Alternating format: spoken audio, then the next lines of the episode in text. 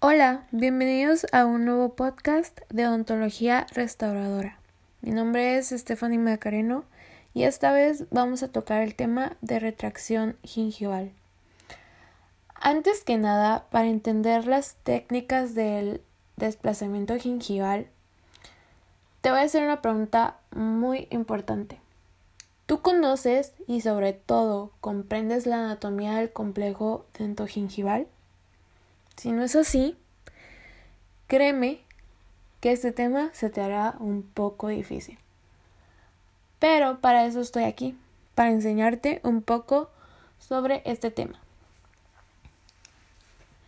En esta se describen tres dimensiones fisiológicas del periodonto, que son la dimensión fisiológica superficial, que corresponde a la encía libre y adherida, la dimensión fisiológica crevicular, que corresponde al epitelio del surco, y por último, la dimensión fisiológica subcrevicular, que corresponde al epitelio de unión y al tejido conectivo supracrestal.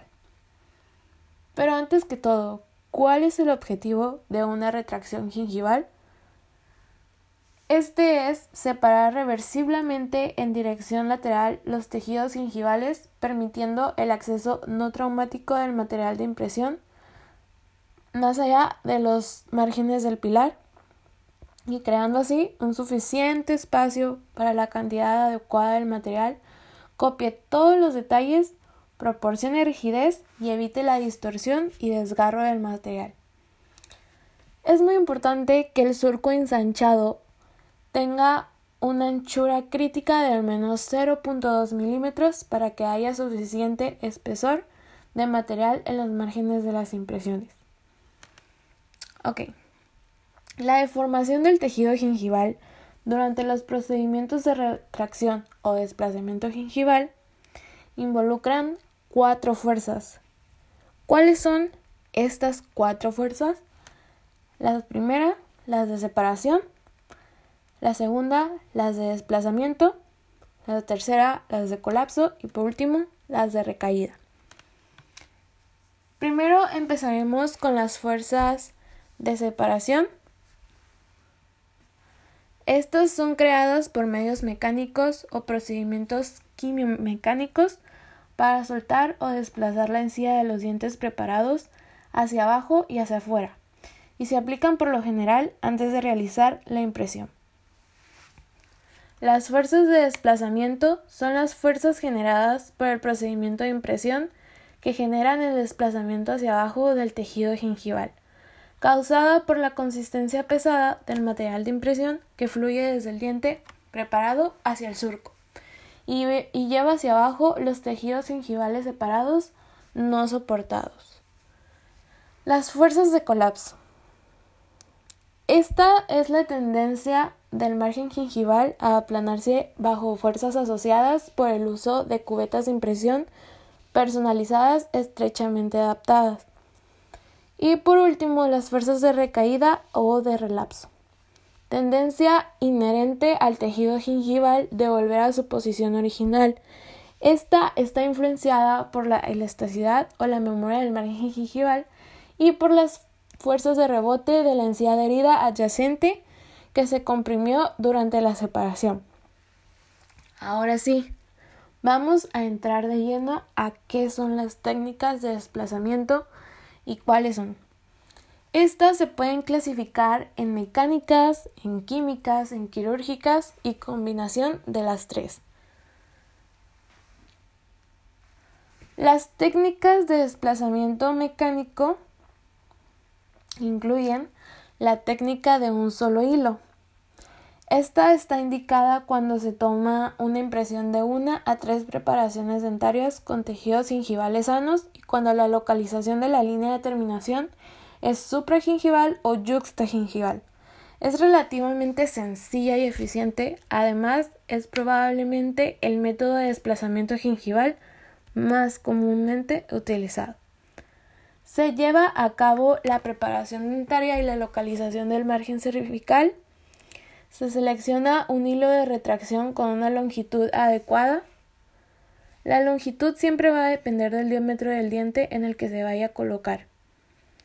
En caso de dejar el hilo durante la impresión, no se impregnará en ningún medicamento para mantener el campo seco. Si se retira el hilo antes de la toma de impresión, se impregna en el medicamento de elección del doctor. Los excesos de medicamento del hilo empapado se debe secar con un algodón estéril y posteriormente se procede a empaquetar el hilo alrededor de toda la preparación hasta que quede sin solaparse. Cuando el hilo esté colocado, se revisa detenidamente la preparación para asegurarnos que toda la línea de terminación es claramente visible y que no hay tejidos blandos que impidan la fácil inyección del material de impresión para capturar todos los detalles del margen gingival. En este punto es importante esperar 8 minutos antes de eliminar el hilo y tomar la impresión. Se toma la impresión y antes de quitar el hilo se debe empapar en agua para que pueda ser fácilmente eliminado del surco. Las preparaciones dentarias han de estar muy bien secas para proceder a la toma de impresión. La segunda técnica es la de doble hilo. Esta técnica se usa cuando tomamos impresiones de múltiples preparaciones dentarias. Se coloca en el surco un hilo de pequeño diámetro, se talla de esta manera el hilo protege a la encía de la fresa durante las preparaciones. Se coloca un segundo hilo impregnado con el agente hemostático de elección por encima del hilo de menor diámetro. El diámetro del segundo hilo ha de ser de mayor grosor. Se limpian los excesos eh, de hemostático y se seca la preparación. Después de 8 minutos aproximadamente, segundo hilo se retira del surco. Después de tomar la impresión, el hilo de menor diámetro se empapa en agua y se retira del surco. Ahora, las técnicas de desplazamiento químico-mecánicas.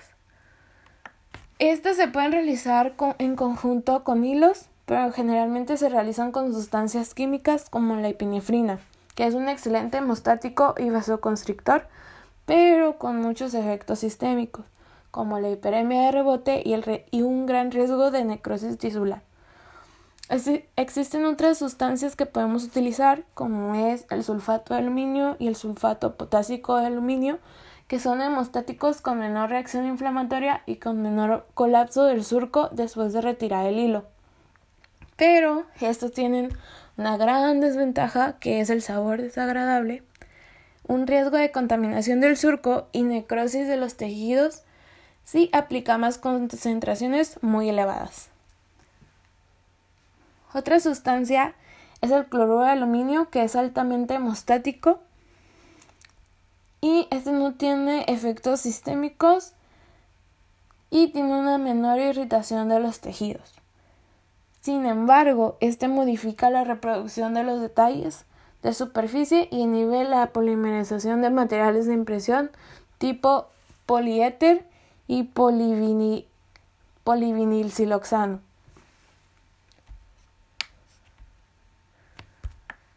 Dentro de los métodos químico-mecánicos se encuentra el uso de matrices inyectables como lo es el cloruro de aluminio más caulín. Este producto va a reducir el riesgo de inflamación, no genera trauma en el epitelio de unión, es hidrofílico, es de fácil colocación, generando así un menor trauma a los tejidos del paciente, pero su principal desventaja es su limitación de uso en márgenes muy subgingivales y además es muy costoso. Dentro de los materiales inyectables también encontramos los matrices inertes como el polivinilsiloxano material con reducido efecto hemostático, pero con propiedades que reducen el trauma a los tejidos. Y por último, las técnicas de desplazamiento quirúrgico que estas son las técnicas más invasivas y con mayores efectos adversos sobre los tejidos gingivales. En esta vamos a encontrar la aplicación de láser, que esto es un excelente hemostático capaz de esterilizar el surco, con reducción en la contracción de los tejidos y además es indoloro. Y la electrocirugía, que es un procedimiento quirúrgico que consiste en una incisión o coagulación del margen gingival para recubrir la línea de terminación con la eliminación del epitelio interno del surco, presenta altos riesgos de necrosis ósea, aumento del tiempo de cicatrización, recesión gingival permanente, laceración del cemento dentario y además de un riesgo impredecible del contorno gingival postquirúrgico.